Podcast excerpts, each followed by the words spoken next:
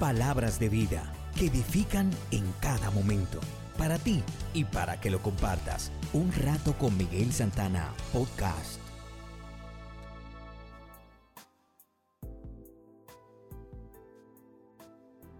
Nuestra reflexión de hoy se titula La fe que espera respuesta.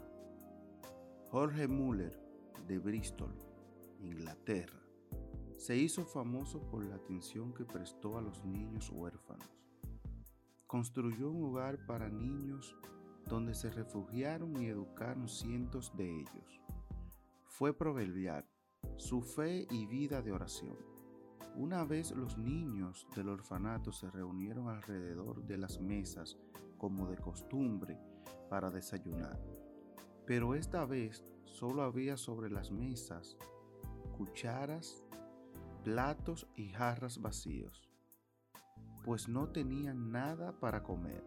El señor Müller dijo entonces, demos gracias a Dios por lo que vamos a recibir. Todos inclinaron sus cabezas con reverencia. Apenas habían terminado de orar cuando llamaron a la puerta. Era el lechero, cuyo carro se había averiado a la puerta del orfanato y el buen hombre entendió aquello como una indicación de parte de Dios de que debería dejar allí la leche para beneficio de los niños.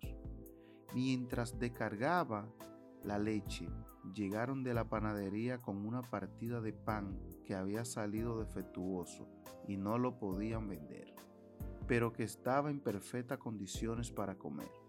De esta manera, aquellas docenas de niños comieron aquel día.